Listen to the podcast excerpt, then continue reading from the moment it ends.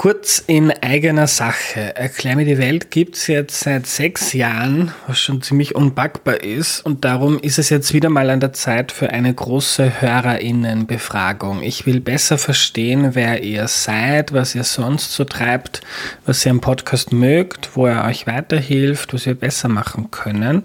Also wenn ihr immer wieder Erklär mir die Welt hört, dann nehmt euch bitte fünf oder vielleicht auch zehn Minuten Zeit auf erklärmir.at slash Umfrage, um einen eurer Lieblingspodcasts in der Zukunft noch besser zu machen.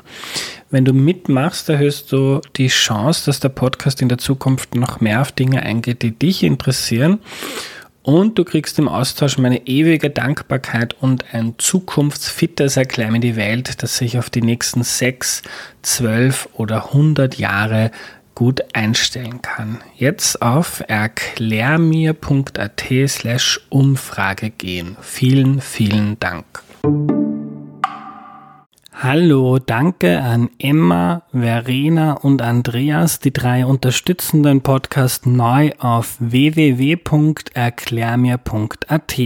Herzlichen Dank auch an alle anderen, die Erklär mir die Welt schon länger unterstützen. Bevor es losgeht, noch eine entgeltliche Einschaltung. Audible ist Werbepartner von Erklär mir die Welt und darum erzähle ich euch heute von einem Hörbuch, das es dort seit kurzem zu hören gibt. Der Übergangsmanager. Der Tod mag früher mal ein Mann mit langer Sense und schwarzem Umhang gewesen sein. Heute ist er der Übergangsmanager, der die Menschen via App und Rolltreppe in die Reinkarnationslotterie schickt. Wie sein Leben vorher aussah, weiß der Übergangsmanager nicht, denn mit seinem Tod wurden seine Erinnerungen gelöscht. Als er aber die Erzieherin Feline ins Jenseits schicken soll, kommen die beiden ins Gespräch. Über Tod, Reinkarnation und das Leben des Übergangsmanagers verändert sich grundlegend. Der Übergangsmanager jetzt auf audible.de.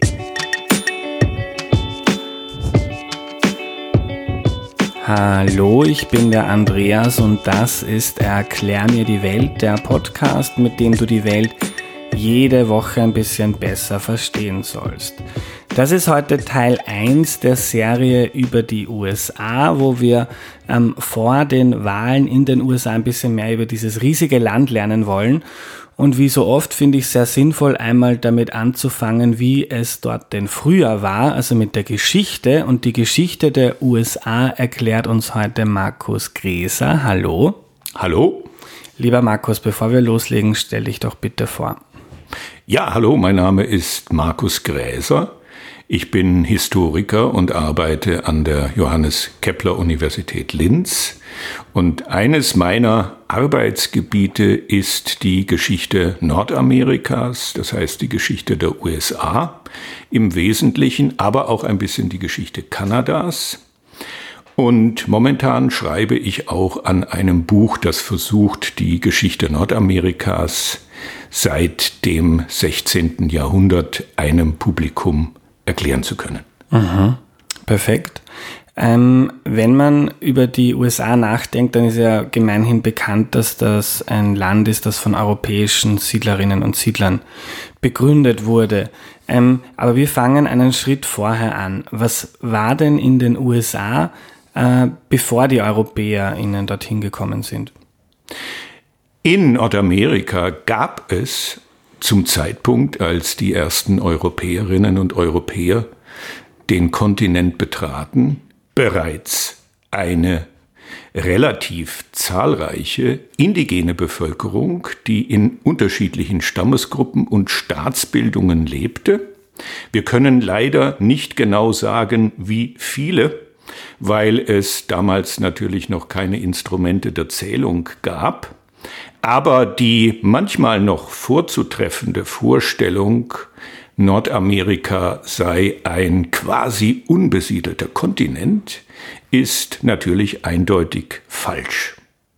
Deshalb ist es nur aus europäischer Sicht eine Entdeckung einer neuen Welt, denn aus Sicht der indigenen Bevölkerung gab es nichts zu entdecken und die Welt, in der sie lebten, war auch nicht neu. Hm. Ähm, aber, aber es gab da nicht irgendwie so einen, einen großen Staat, sondern es gab viele kleinere Gebilde in Nordamerika. Das ist der Unterschied zu Mittel- und Südamerika. Da sind äh, wir ja mit ganz bestimmten großen Staatsbildungen äh, inzwischen durch die Forschung auch gut informiert.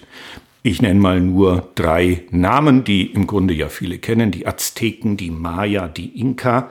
Das sind hochkomplexe Staatsgebilde, die den spanischen Eroberern auch äh, starke Schwierigkeiten machen konnten in der militärischen Auseinandersetzung. Die Situation in Nordamerika ist anders, sie ist vielfältiger und es gibt dort nicht diese großen Staatsbildungen, wie wir sie in Mittel- und Südamerika hatten. Mhm. Ähm, jetzt gibt es diese schöne Geschichte, die wir alle kennen von Christopher Columbus, der ähm, ich glaube, nach Indien segeln wollte, in verkehrte mhm. Richtung, kommt mhm. nach, mhm. kommt nach Amerika, ich glaube, auf die Bahamas. Er nennt die Menschen dort dann Indianer, so kennen wir das ja heute, sagt man eigentlich nicht mehr indigene Bevölkerung. Ähm, wie, wie kann man sich das vorstellen, so den ersten Kontakt, das war was Kolumbus, ist das gut dokumentiert, was so der erste europäische Kontakt mit Amerika war? Weil heute fährt man schnell mit dem Schiff oder mit dem Fl Flieger darüber, aber vor 5, 6, 7, 800 Jahren waren das ja enorme Distanzen. Mhm.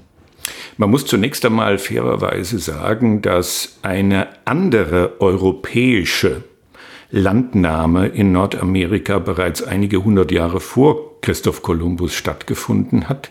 Um das Jahrtausend gab es, das ist nicht genau dokumentiert, aber vom Ergebnis her schon, gab es eine äh, Reihe von Fahrten der Gruppe, die wir so umgangssprachlich die Wikinger nennen, die also erst Grönland und dann auch das heutige Neufundland für sich entdeckt hatten ein wichtiger Name ist Leif Erikson, ja, um das Jahr 1000. Das Interessante ist nur, dieser Siedlungsversuch ist offensichtlich nach einigen Jahren oder vielleicht auch Jahrzehnten abgebrochen worden. Aus Gründen, die wir nicht genau wissen, hat es keine Versuche mehr gegeben, dieser Bevölkerungsgruppe dort in diesem für sie neuen Areal zu siedeln. Vielleicht war es einfach zu uninteressant, vielleicht gab es auch zu wenig Druck aus der eigenen Bevölkerung heraus. Diese erste Besiedlungsgeschichte von europäischer Perspektive hat allerdings einige Spuren in Sagas hinterlassen. Es gibt eine Winland-Saga, aus der heute der Versuch gemacht wird, die Geschichte dieses Siedlungsunternehmens ein bisschen zu rekonstruieren. Also von Leif Erikson abgesehen ist dann natürlich Christoph Kolumbus schon ein wichtiger Name, denn damit beginnt dann die kontinuierliche europäische Landnahme, die europäische Eroberung des nordamerikanischen Kontinents, wobei Christoph Kolumbus streng genommen nicht Nordamerika entdeckt hat, sondern die Karibik. Er hat insgesamt vier Fahrten unternommen und äh, die meisten endeten auf karibischen Inseln. Einmal hat er auch das äh, sozusagen kontinentale Festland betreten, aber das war für ihn und auch für die spanische Krone, in deren Auftrag er unterwegs war, äh, offensichtlich nicht so interessant. Das heißt, Christoph Kolumbus nimmt die karibischen Inseln in Beschlag, die ja auch bis heute immer noch äh, in ihrer Bezeichnung oder einige davon westindische Inseln diesen Irrtum transportieren, denn sie sind natürlich alles andere als westindisch. Aber ja, im Englischen ist das sogar noch stabiler als bei uns. Ne? Man spricht ja von den Westindies. Ja?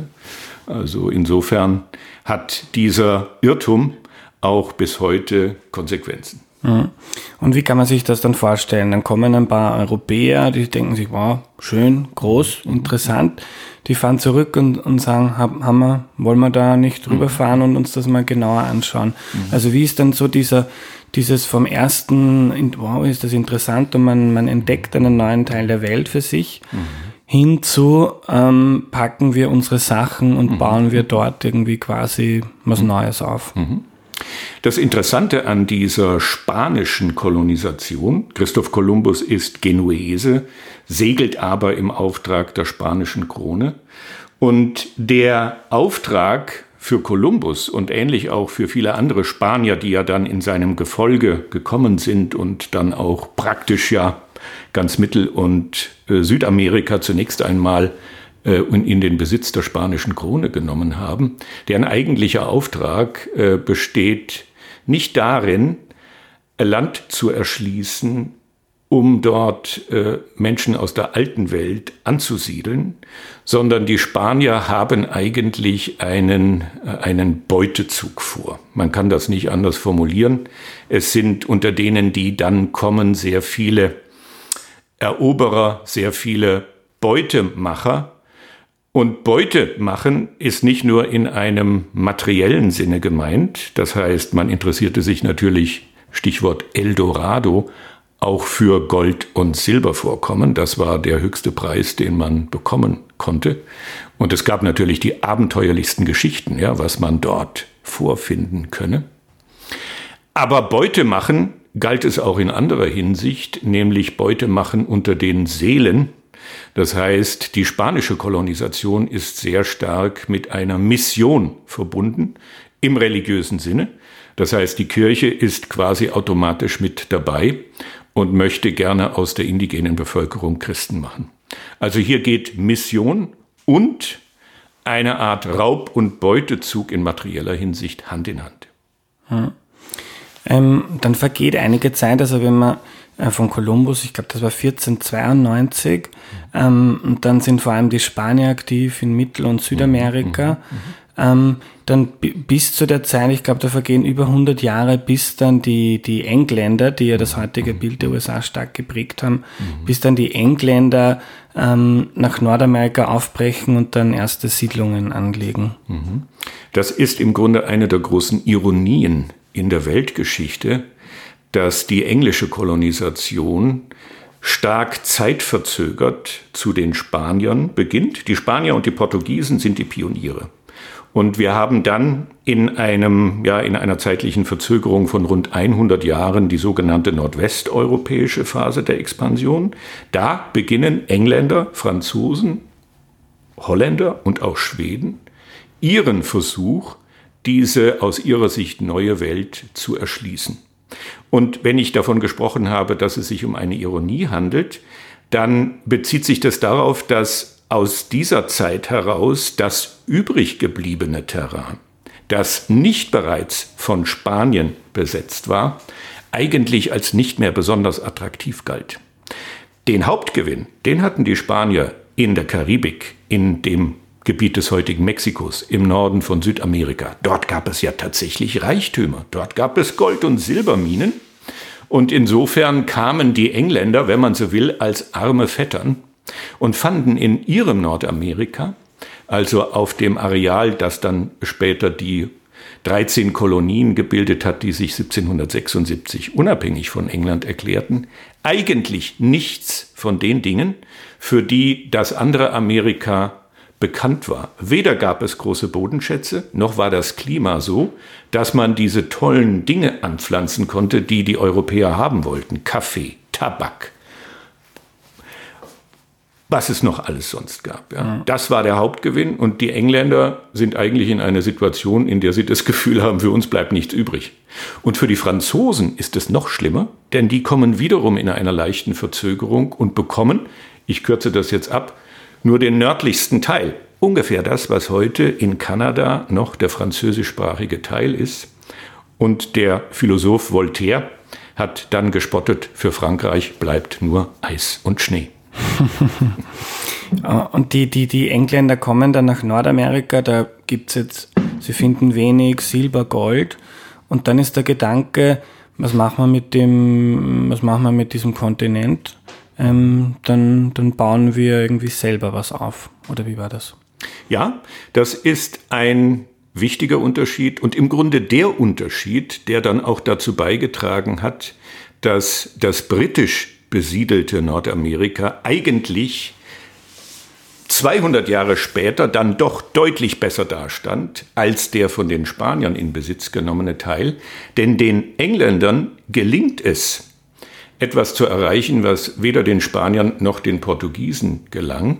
Sie schaffen es, eine Siedlerbewegung in Gang zu setzen. Das heißt, es gibt eine Reihe von Leuten, die gar nicht einmal die Absicht haben, Gold und Silber vorzufinden, die eine andere Motivation tragen, und zwar eine religiöse, aber nicht eine religiöse Motivation, wir müssen die sogenannten Indianer bekehren, sondern deren Mission besteht darin, für sich selbst einen Platz zu finden, in dem sie, auf dem sie ihre Religion so leben können, wie sie das möchten. Und das ist in weiten Teilen des, des 17. Jahrhunderts in England eher schwierig. Das heißt, wer eine etwas andere Form der Religion, eine etwas reinere Form des Protestantismus praktizieren möchte, wer Katholik ist, der hat es im England nicht ganz so einfach. Das heißt, hier haben wir eine ganz andere Motivation als im Falle von Spaniens und es gelingt Stück für Stück eine Siedlerbewegung in Gang zu setzen, die eigentlich nur an der eigenen Basis für eine, für eine Familie interessiert ist, aber nicht unbedingt am Anhäufen von Reichtümern. Hm. Und das ist ein Trend, der sich auf lange Sicht als der eigentlich stabilere durchgesetzt hat. Ja? Die Nordamerika als Kontinent der Einwanderung aus Europa und später aus allen Teilen der Welt. Hm. Und wie kann man sich das dann vorstellen? Das ist ja dann eine ewig lange Schiffsreise, die ist ja wahrscheinlich auch teuer gewesen zu der Zeit. Äh, ähm, dann kommt man nach Nordamerika und dann ist da mal, dann gibt es da einzelne indigene Stämme, aber im Prinzip sehr viel Land. Mhm. Und sonst ist noch nicht viel da. Mhm. Mhm. Wie, was haben die Leute dann dort gemacht? Also zunächst einmal muss man sagen, die Schiffspassage ist, hat natürlich Wochen gedauert, jedenfalls in den ersten Jahrzehnten und vielleicht in den ersten beiden Jahrhunderten auch der Besiedlung durch Europäerinnen und Europäer. Aber die Schiffspassage musste nicht teuer sein, denn Aha. es gab in England ein Instrument, das sehr viele derer, die nach Nordamerika gehen wollten, genutzt haben. Das heißt im Englischen Indentured Servitude. Und das muss man sich so vorstellen. Sie erklären, ich möchte gerne nach Nordamerika auswandern und sie verpflichten sich für einen Handwerker in Nordamerika ein paar Jahre zu arbeiten auf kontraktueller, auf Vertragsbasis. Und dieser Meister bezahlt ihnen als Lehrling mhm. die Überfahrt.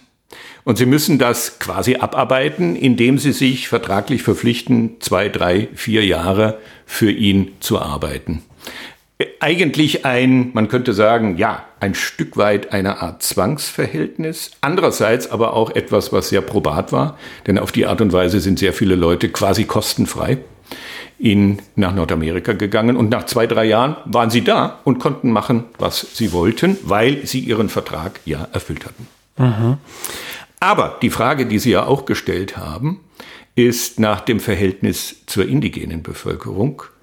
Und da muss man äh, sagen, dass ein Überleben der ersten Europäerinnen und Europäer auf dem für sie unbekannten nordamerikanischen Boden ohne die Hilfestellung der indigenen Gruppen wahrscheinlich nicht möglich gewesen wäre.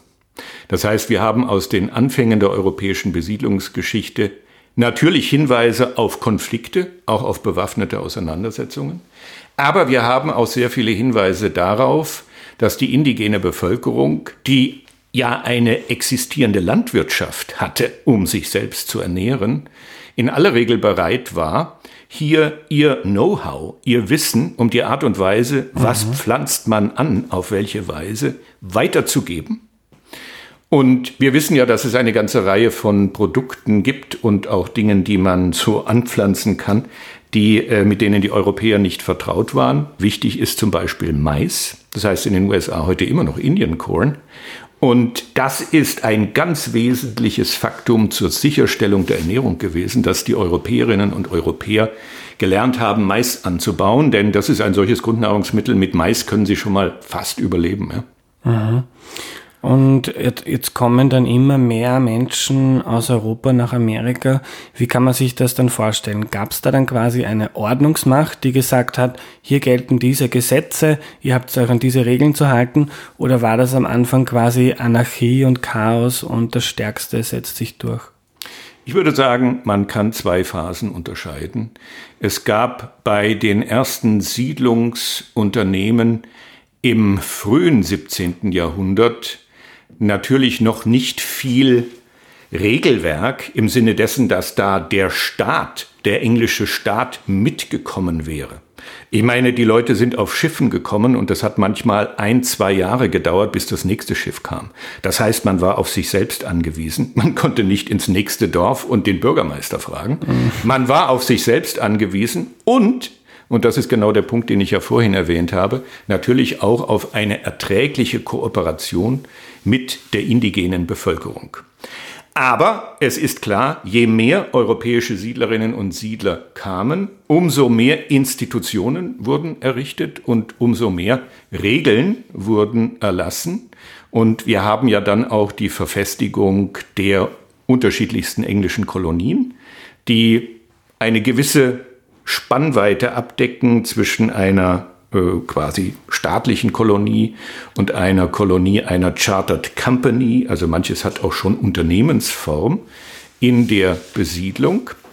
Und diese Kolonien tragen ja dann auch im Grunde die Namen, die dann später auch die amerikanischen Bundesstaaten dann übernommen haben. Also ich muss sie ja nicht aufzählen. Also Georgia, South Carolina, Massachusetts, Connecticut. Das sind die Namen dieser Urkolonien oder einige dieser Urkolonien, die dann ihren Namen auch behalten haben mhm. als Staaten. Und wie ging das mit diesen 13 Kolonien? Waren das so erste Einheiten, wo man sagt, bei uns gelten diese Gesetze und mhm. dort ist eine andere Verwaltungseinheit? Mhm. Diese Kolonien haben sich schon voneinander unterschieden, zum Beispiel auch in der Form der religiösen Toleranz. Wir haben ja, ich habe es vorhin erwähnt, bei vielen Siedlern in der Frühphase eine Motivation, eine bestimmte Religion freier leben zu können, als das in Europa der Fall war. Das Problem besteht darin, dass jemand, der sagt, ich möchte meine Religion frei leben, nicht unbedingt tolerant ist, wenn andere sagen, und ich möchte meine Religion frei leben. Das heißt, eine wichtige Aufgabe für das Regelwerk in den Kolonien war natürlich auch die Frage, wie hält man bei unterschiedlichen Denominationen, unterschiedlichen Religionen, Abspaltungen des Protestantismus den Laden eigentlich zusammen. Das war eine administrative Aufgabe. Und etwas anderes, was von Anbeginn, fast von Anbeginn, seit 1620 kommen die ersten Afrikanerinnen und Afrikaner ins Land, und zwar als Deportierte, als Sklaven, wobei sich diese Institution der Sklaverei auch erst herausbilden muss. Mhm. Aber das ist im Grunde auch eine der ganz frühen Aufgaben für diese Kolonien gewesen, hier ein Regelwerk zu schaffen, das die unterschiedlichen Bevölkerungsgruppen äh, miteinander in Relation setzt. Und damit beginnt natürlich auch die äh, Sache, die man als strukturellen Rassismus beschreiben kann. Das heißt, die institutionelle und gesetzliche Kodierung eines Sklavenstatus, der über die Herkunftsregion, das heißt über eben Leute, die aus Afrika kamen, verhängt wird. Und insofern verfestigt sich bereits im frühen 17. Jahrhundert nicht nur die Institution der Sklaverei, sondern eben auch der Rassismus. Hm. Erzähl uns noch was über den Beginn. Du hast jetzt gesagt, es sind die ersten AfrikanerInnen äh, nach Amerika gekommen oder deportiert worden. Wer hatte die Idee? Was war die Motivation dahinter? Mhm. Die, äh, der Sklavenhandel ist äh, ein Phänomen, das schon deutlich älter ist. Das wird nicht für Nordamerika erfunden. Das ist ein äh, Übel in der afrikanischen Welt. Und es sind vor allen Dingen, und das betrifft auch die ersten nach Nordamerika verschleppten Afrikanerinnen und Afrikaner, es sind vor allen Dingen Holländer und Portugiesen, die sich quasi spezialisiert haben auf diese Form des Handels zwischen Afrika, Europa und Nordamerika. Man muss sich den Sklavenhandel immer so als ein Dreieck vorstellen. Afrika, Europa als der eigentliche, die eigentliche Schaltzentrale. Man kann ja auch viel Geld damit verdienen und das landet meistens eben noch in den europäischen Kassen. Aber Nordamerika als ein Areal, in dem Arbeitskräfte gebraucht werden. Und zwar für Arbeiten, die für Europäer als unattraktiv gelten. Vor allen Dingen die Plantagenarbeit in den südlichen Kolonien. Das war etwas, da lernt man natürlich auch aus den Verhältnissen in der Karibik, und auch aus den Verhältnissen in Südamerika, wo es längst ja auch Sklaverei gibt und importiert gewissermaßen diese Form der Arbeitsorganisation dann auch für Nordamerika. Mhm. Ähm, jetzt gibt es einerseits die, die SiedlerInnen aus, de, äh, aus England, die sich da Platz machen, die sich irgendwie ein Leben aufbauen, vielleicht freier leben können als, in, als in, in Europa. Ähm, gleichzeitig werden Sklavinnen in der Landwirtschaft eingesetzt. Ähm, wie kann man sich das noch vorstellen, so das Leben dort im, im, im 17., im 18. Jahrhundert in Amerika? Es sind ja dann auch, ich glaube, äh, die Franzosen haben mal Louisiana besessen, es sind auch die Spanier. Ähm, die Spanier haben äh, Gebiete wollten Gebiete besitzen. Ähm, Kam es da zu vielen Konflikten, auch mit der indigenen Bevölkerung? Ist die immer weiter vertrieben worden oder hat die Kooperation fortgesetzt, von der du vorher gesprochen hast? Also man muss zunächst natürlich darauf hinweisen, dass unser heutiges Bild, das ja sehr stark von den USA geprägt ist und dann weiß man, ja, das sind irgendwann mal die Engländer gewesen, dem muss man entgegenhalten, dass praktisch alle am Kolonialismus beteiligten europäischen Nationen den Versuch gemacht haben, in Nordamerika den Fuß in die Tür zu bekommen. England hat sicherlich den größten Anteil, aber zwei andere wichtige Länder, die hier zu nennen sind, sind Frankreich, was du schon erwähnt hast. Hier beginnt die Kolonisation über den St. Lorenz-Strom. Und es entsteht nicht nur der äh, Raum, den wir heute noch als französischsprachiges Kanada kennen, also die Ecke um Quebec und Montreal, sondern die Franzosen gehen von diesem Punkt aus in Richtung Süden vor und fahren, wenn man so will, den Mississippi herunter und etablieren weitere Stützpunkte. Man kann das heute noch, und das gilt auch für die andere Nation, die ich gleich noch nennen werde, an den Städte- und Staatsnamen ablesen, ja. Wir reden in aller Regel von New Orleans, aber das heißt natürlich im Original La Nouvelle Orléans und ist eine französische Gründung und deswegen ist der Staat Louisiana natürlich auch nach Louis benannt, das heißt nach dem französischen König. Ähnlich verhält es sich mit Spanien. Auch Spanien ist durchaus daran interessiert, weiter in den Norden vorzustoßen über die klassischen Kolonisationsgebiete hinaus. Und ja, auch das kann man wieder ablesen an amerikanischen äh, Staats- und Städtebezeichnungen. Äh, California, Arizona, New Mexico. Das sind Areale, die ursprünglich von den Spaniern erschlossen werden sollten. Nur die Kraft des spanischen Kolonialimperiums kommt eigentlich bereits im 17. Jahrhundert an ein Ende. Das heißt, es gelingt ihnen nicht, sich so dauerhaft äh, festzusetzen. Aber sie sind alle mit dabei und das führt auch zu Konflikten. Und das bringt mich zurück zu deiner Frage nach der Rolle der indigenen Bevölkerung. Konflikte gibt es vor allen Dingen zwischen den Engländern und den Franzosen. Und das sind Konflikte, die entstehen eigentlich nicht in Nordamerika, sondern die entstehen in Europa. Da gibt es in diesem Zeitraum, über den wir reden, sagen wir jetzt mal grob gesagt 17. bis 18. Jahrhundert, den englisch-französischen Gegensatz. Ja? Da kracht's, salopp formuliert, auch in Europa des Öfteren. Und es kommt in Nordamerika dann auch zu einem eigenen Krieg, den man bei den Amerikanern den French and Indian War nennt. Der ist praktisch eine, ja, Fortsetzung des sogenannten Siebenjährigen Krieges in Europa. Auch hier englisch-französischer Gegensatz setzt sich fort in Nordamerika, weshalb es Historikerinnen und Historiker gibt, die vom Siebenjährigen Krieg 1754 bis 1763 auch vom Ersten Weltkrieg sprechen, weil er mindestens diese zwei Kontinente schon umfasst hat. Und immer dann, wenn Engländer und Franzosen aufeinanderstoßen, gibt es Spielraum für die indigene Bevölkerung, die nämlich Partei ergreifen kann. Und vor allen Dingen im Areal des großen, der großen Seen kommt es zu einer Allianz indigener Gruppen, die sich dann auch unter dem Druck natürlich zusammenschließen und den Versuch machen, hier eine eigene Region heraus zu kristallisieren mit einem Spiel zwischen Engländern und Franzosen. Allerdings auf lange Sicht führt es nicht zur Herausbildung einer eigenen Machtsphäre für die indigene Bevölkerung, Denn 1763 ist mit dem Ausgang dieses Krieges das französische Kolonialspiel in Nordamerika ausgespielt und seitdem gibt noch ein paar andere kleinere, aber da brauchen wir jetzt nicht äh, drauf einzugehen. Seitdem dominiert eigentlich England. Mhm. Und, und, und wie kann man sich das in den ersten Jahrzehnten oder vielleicht im ersten Jahrhundert der englischen Besiedlung vorstellen? Ähm, äh, wenn da jetzt die Engländer kommen und die sind reicher, die sind militärisch äh, überlegen, ähm, kann ich mir vorstellen, dass das jetzt nicht immer nur friedlich zuging, wenn es darum ging, äh, wem gehört jetzt dieses Stück Land oder was mache ich da mit dem Fluss und so weiter. Nein, äh, natürlich geht die vielleicht anfänglich vorhandene Kooperationsphase mit der indigenen Bevölkerung dann relativ schnell auch über in harte militärische Auseinandersetzungen.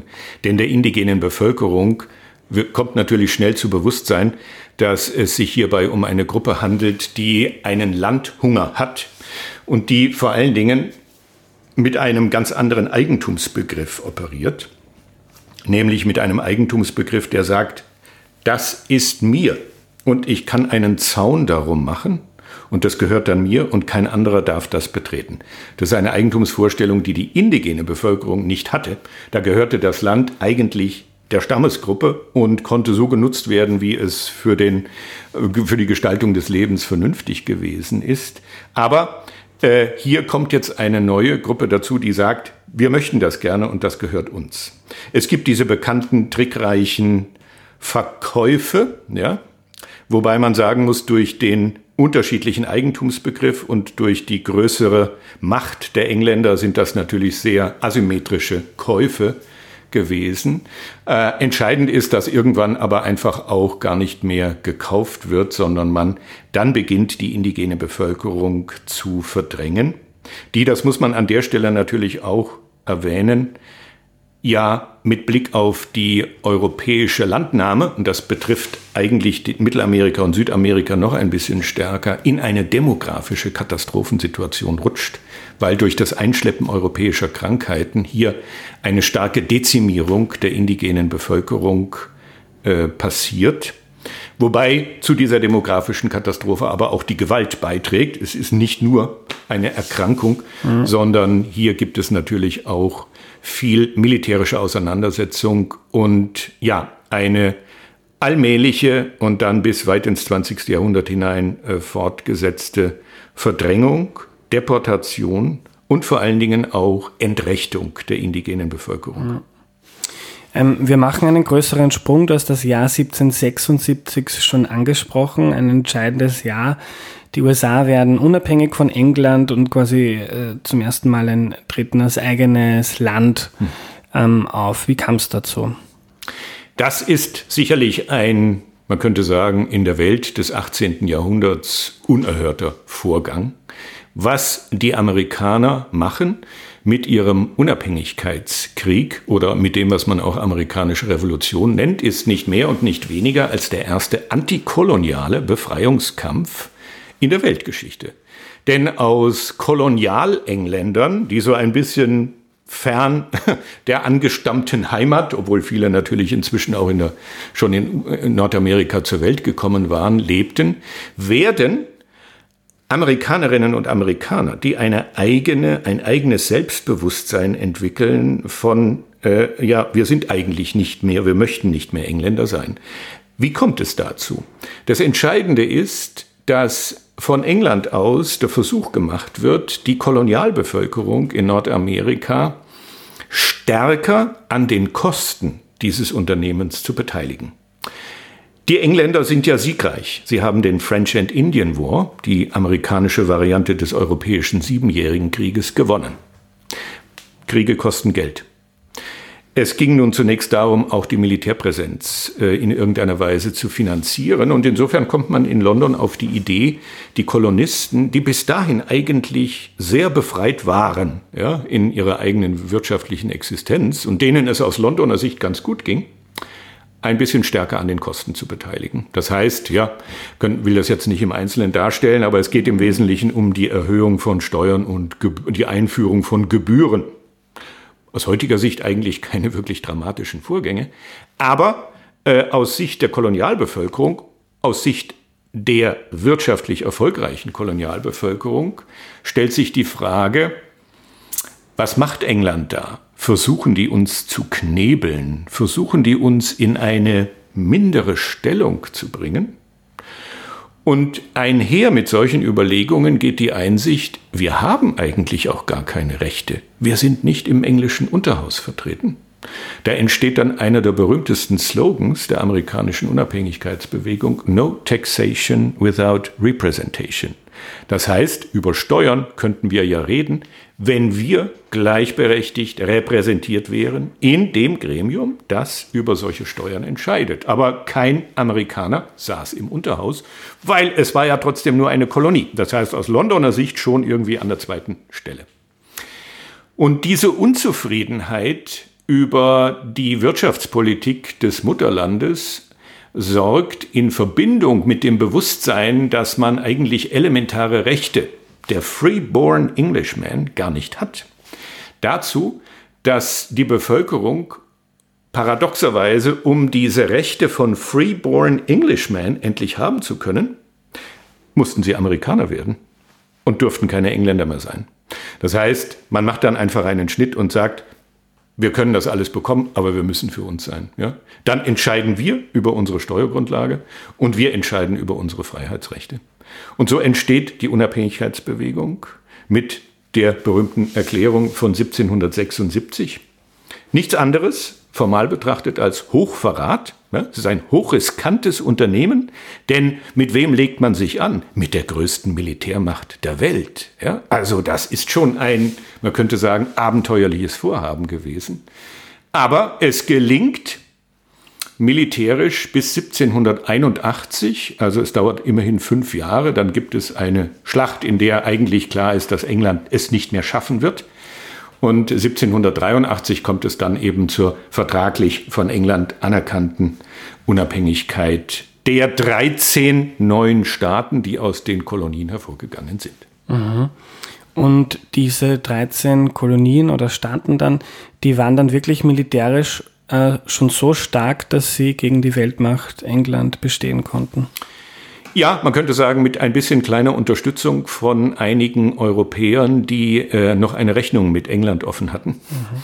Denn äh, natürlich gab es dann Milizen.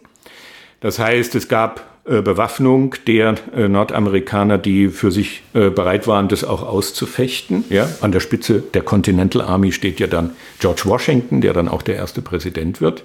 Aber ganz alleine hat man es nicht geschafft. Es gibt viel Unterstützung von Frankreich. Ja.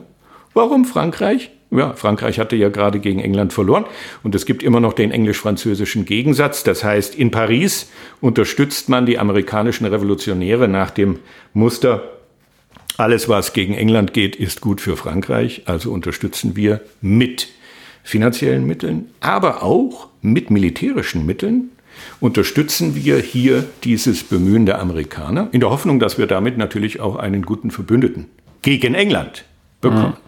Und insofern ist die französische Unterstützung ganz wesentlich. Die trägt übrigens, Klammer auf, massiv zur Finanzkrise des französischen Staates bei. Das ist eine der Ursachen dafür, warum die Generalstände 1788 einberufen werden für 1789 und damit beginnt die Geschichte der französischen Revolution. Ist aber heute nicht unser Thema. Klammer zu. ähm, ordne uns das ein bisschen ein. Es gilt ja auch so in der Geschichte der Demokratie als ein, ein ganz wichtiges Ereignis. So eine, eine liberale Verfassung, individuelle Freiheit, zumindest für gewisse, für mhm. Männer, für Weiße, nicht für Schwarze, nicht für Indigene. Ähm, aber so im Vergleich mit Europa, wo noch sehr viel absolutistisch regiert wurde, also das Volk hatte, das gemeine Volk hatte nicht wirklich was mitzureden, war das ja äh, zu der Zeit irgendwie auch nicht nur militärisch mutig, sondern auch demokratiepolitisch interessant. Ja, also man muss natürlich eindeutig sagen, das, was sich da abspielt und vor allen Dingen die, die Denkgrundlage, auf der der amerikanische Staat dann errichtet wird, ist natürlich ein wesentlicher Fortschritt in Fragen der demokratischen Legitimation von Herrschaft, in Fragen der Volkssouveränität, in Fragen der individuellen Rechte. Ja? All men are created equal. Ja. In der amerikanischen Verfassung gibt es dann einen Menschenrechtskatalog. Ja. Die Bill of Rights. Entschuldigung.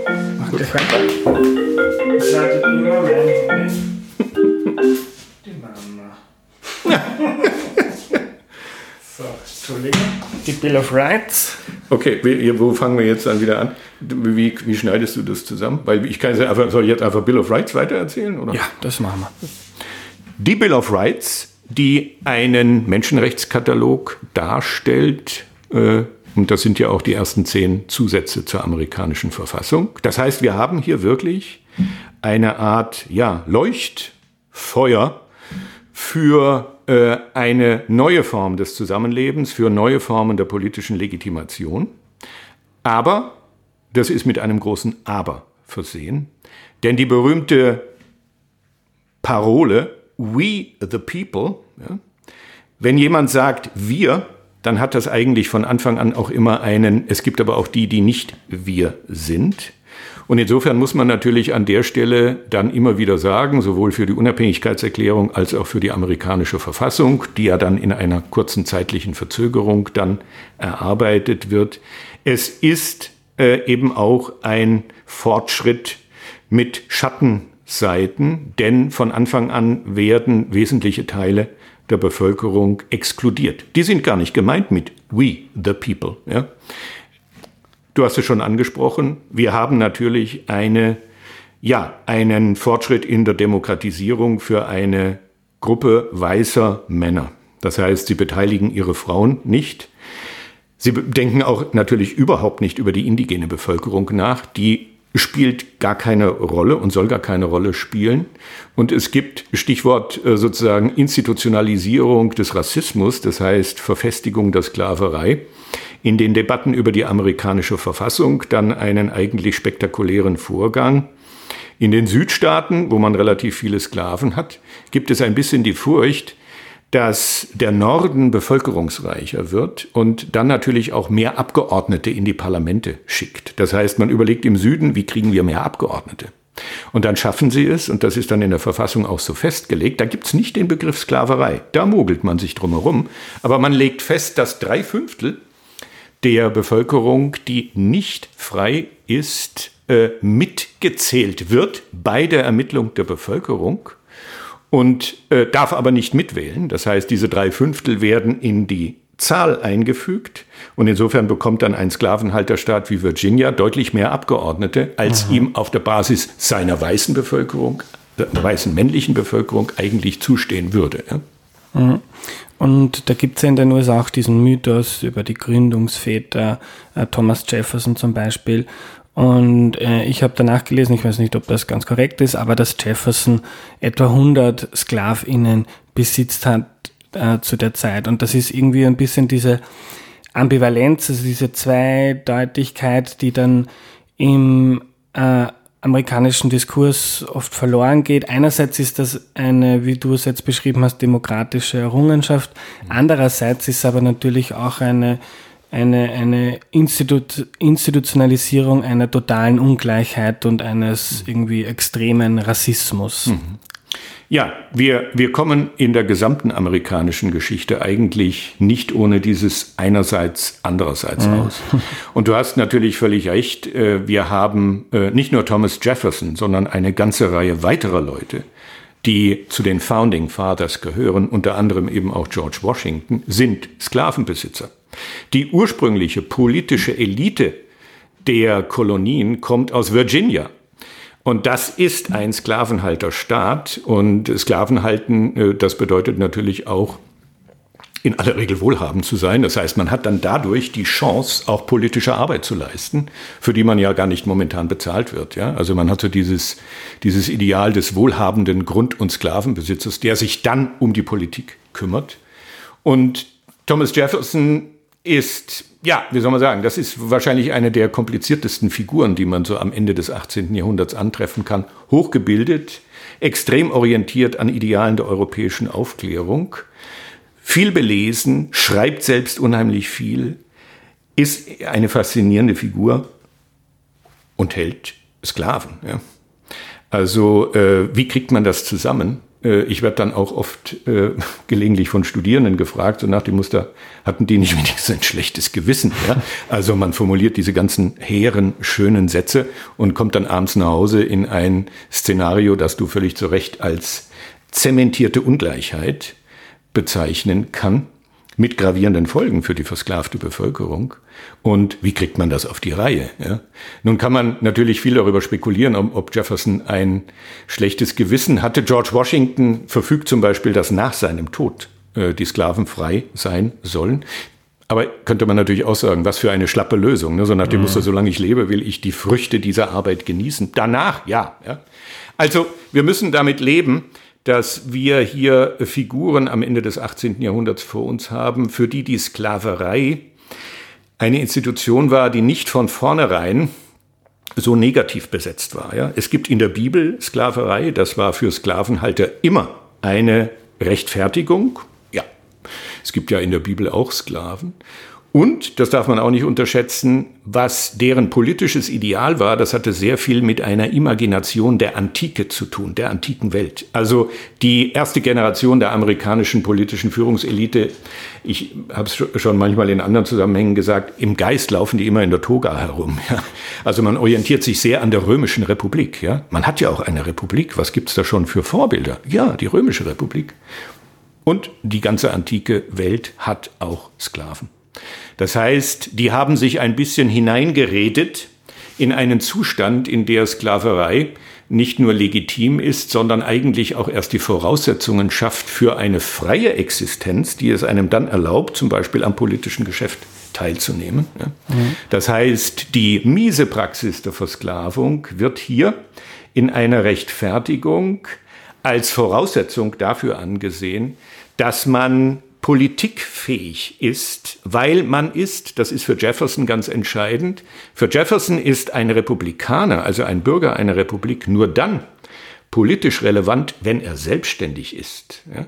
Wenn sie nicht selbstständig sind, dann besteht für ihn immer die Gefahr darin, der kann ja gekauft werden, dessen Stimme kann gekauft werden, der verkauft sich politisch an den Nächstbietenden und das sollte unterbunden werden und insofern ist Wohlstand ja, eigentlich äh, hier eine wichtige Voraussetzung. Die berühmte Formulierung Pursuit of Happiness, die Jefferson zugeschrieben wird, aber da gibt es viel philologische Forschung, es spielt eigentlich auch keine Rolle, wer das äh, transportiert hat. Diese Formulierung, da gibt es eine Interpretation, die sagt, eigentlich ist es nicht das Streben nach Glück, sondern es ist das Streben nach Eigentum. Also wir haben hier eine Situation, in der Eigentum ganz zentral gedacht wurde als Voraussetzung für die republikanische Politikfähigkeit. Mhm. Und wer ein Sklave ist, hat kein Eigentum und wer kein Eigentum hat, bestimmt nicht mit. Es sollte sich dann im weiteren Verlauf des 19. Jahrhunderts herausstellen, dass der Sklave, was Sklaven sicherlich von Anfang an empfunden haben, auch gar kein Mensch ist, ja, gar keine Rechte hat. Das heißt, der Sklave ist streng genommen Ware. Mhm. Er kann nämlich, das ist das Entscheidende, verkauft werden. Ja. Wie definiert man Sklaven? Das kann man auf unterschiedliche Arten und Weisen tun. Eine äh, schlagende Definition ist, Sklave ist, wer verkauft werden kann. Und zwar ohne gefragt zu werden an einen anderen Besitzer. Ja? Mhm. Das heißt, der Sklave ist Ware. Kein Mensch, Ware. Mhm. Und so eine Ideenwelt oder so ein Weltbild macht es dann auch ein bisschen nachvollziehbar, sich in die Köpfe dieser Zeit hineinzudenken und das zusammenzubringen, wie kann man wie Jefferson einerseits so hehre Ideale haben und gleichzeitig ähm, ähm, schwarze Menschen so, so schlecht behandeln und, und die gar nicht in mein, mein Bild einer gemeinsamen Nation, die aufeinander schaut, irgendwie einbeziehen.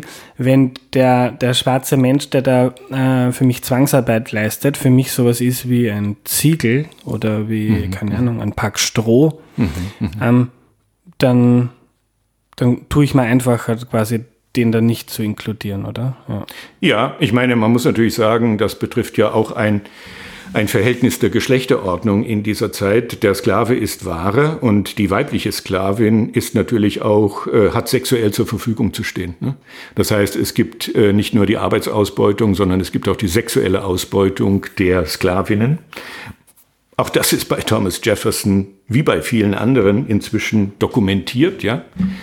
Also da gab es ja lange äh, Debatten darüber. Ich kenne gar nicht den aktuellen Stand, aber es ist, glaube ich, so, dass entweder er oder sein Bruder mit äh, Sally Hemings, also einer Sklavin, die äh, der Jefferson-Familie gehörte, äh, mehrere Kinder gezeugt hat. Ja.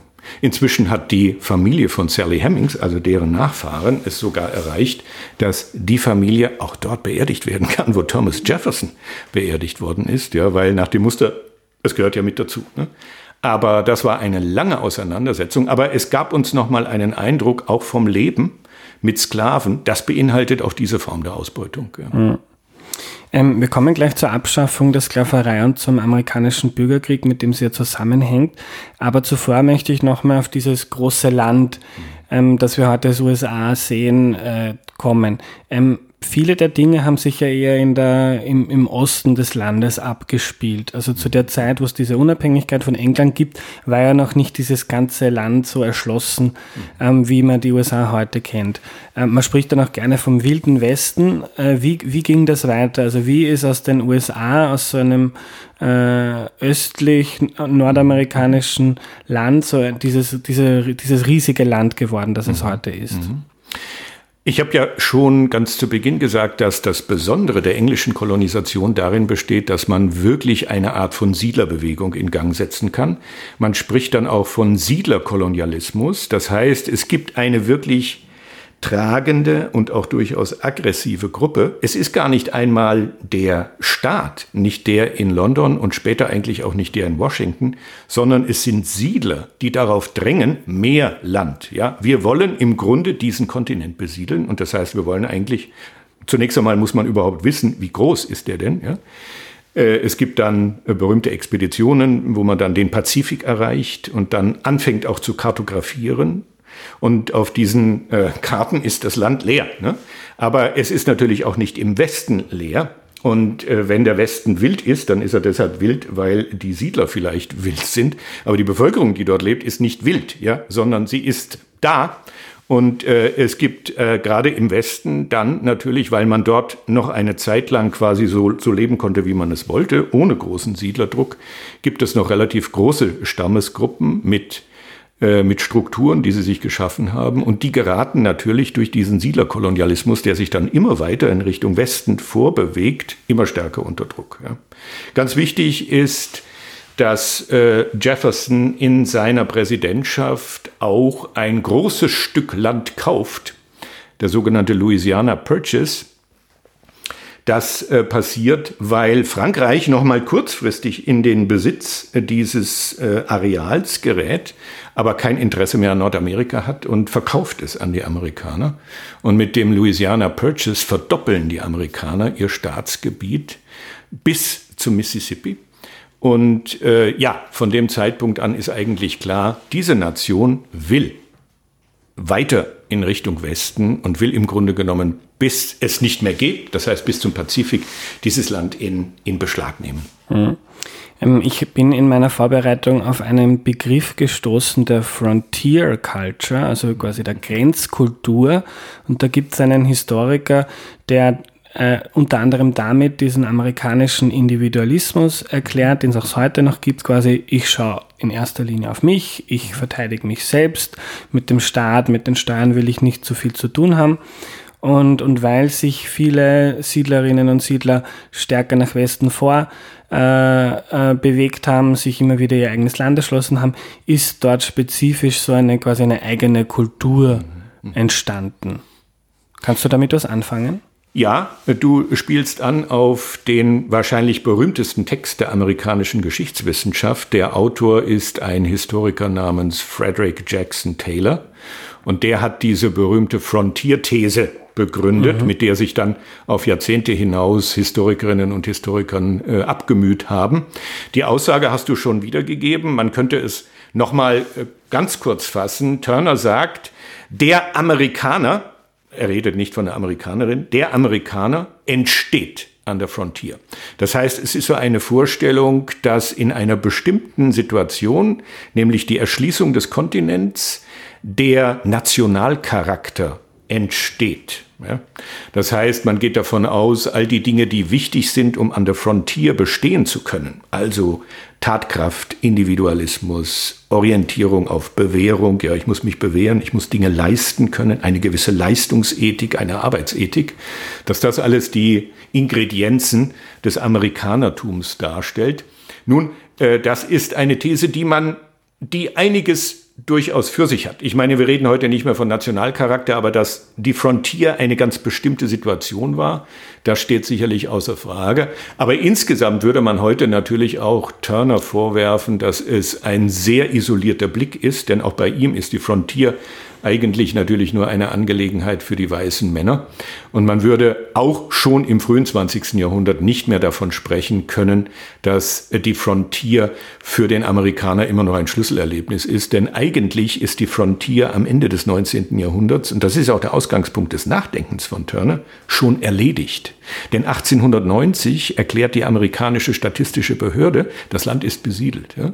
Es gibt eigentlich keine Frontier mehr, die man so einzeichnen könnte in eine Karte.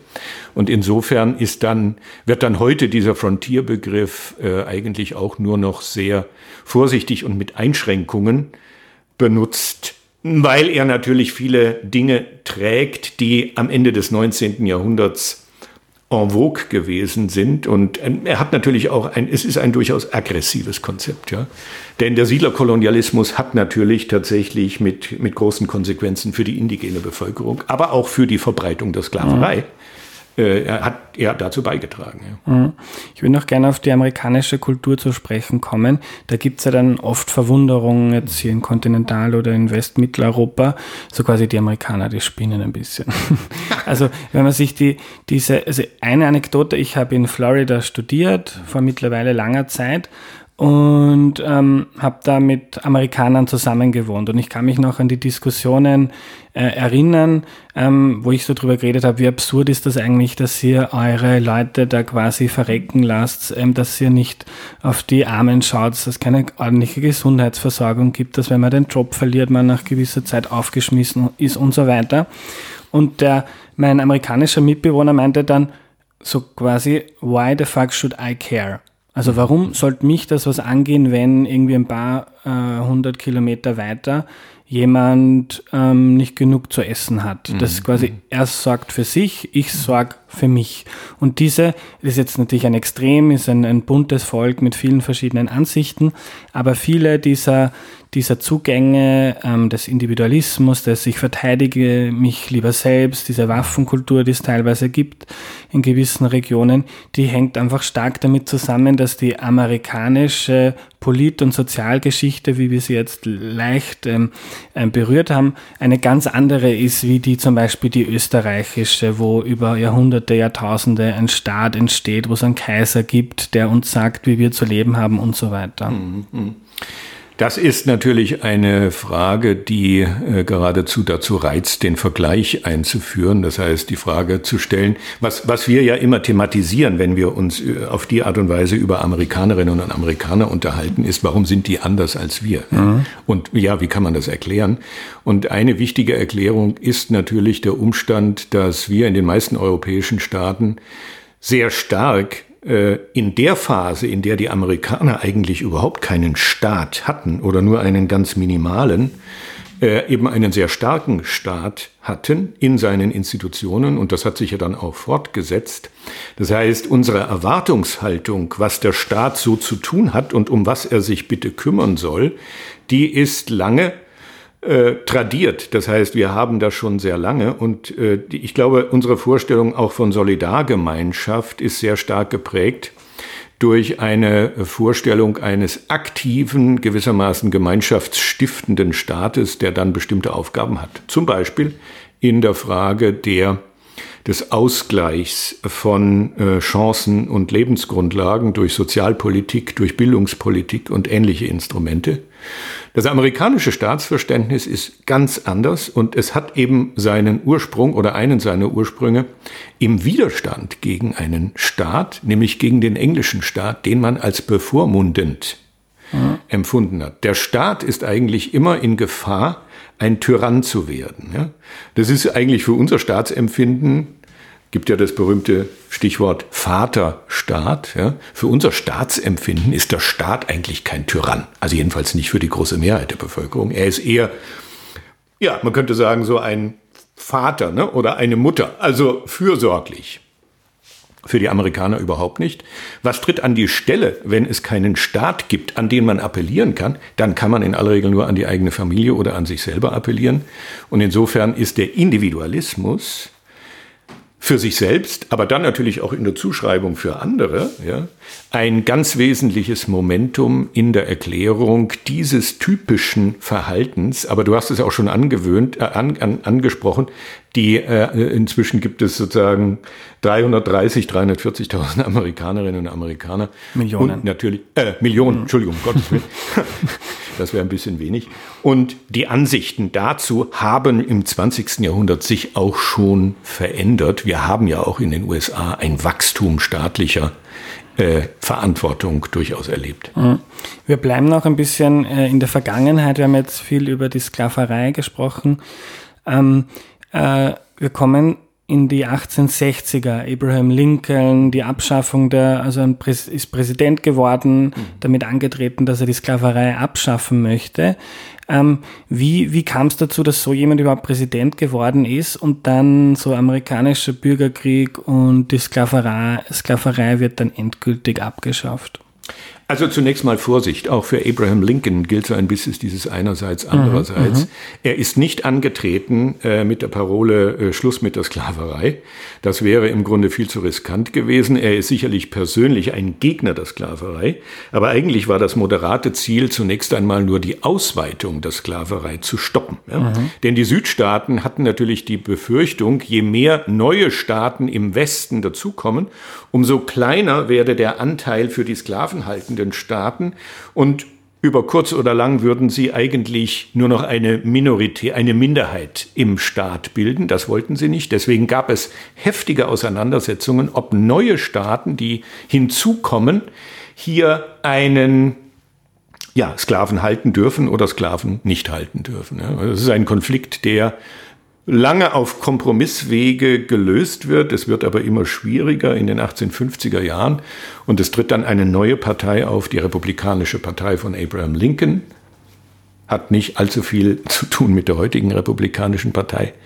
Diese Republikanische Partei hat eigentlich äh, mehr oder weniger, es ist die Partei der Nordstaaten, die sagt, es muss eine Lösung gefunden werden. Aber das ist auch nicht ein Bürgerkriegsprogramm, sondern äh, äh, Lincoln hatte eigentlich natürlich hier eher eine eine, ja, man könnte sagen, evolutionäre Vorstellung der allmählichen Reduzierung und Abschaffung der Sklaverei. Nur die Südstaaten sehen die Wahl von Abraham Lincoln 1860 als ein Signal das wird eng für uns. Und wir sollten vielleicht überlegen, wie wir unsere Institutionen sichern können. Und es entsteht dann die Sezession, das heißt der Austritt der Südstaaten aus der Union. South Carolina beginnt damit 1860 und man bildet einen eigenen Staat, die Konföderierten Staaten. Und der, die konföderierten Staaten sind nichts anderes oder wenig anderes als eine, ja, man könnte sagen, eine Eigentümergemeinschaft mit der Aussage, wir wollen die Sklaven behalten, ja.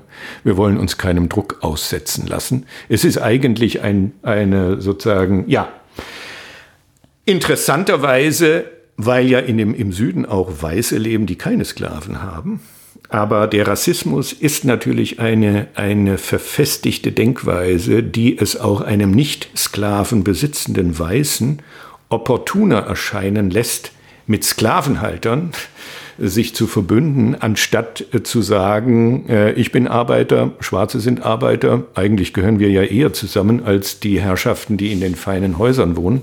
Also diese Segregation, die führt dann auch tatsächlich zu einer Hegemonie, das heißt zu einer vorherrschenden Sicht, die von der Minderheit der Sklavenhalter hier im Süden durchgesetzt wird. Mhm. Äh, und wie kam es dazu, dass es in den Nordstaaten die Sklaverei gar nicht gab? Äh, es gab sie.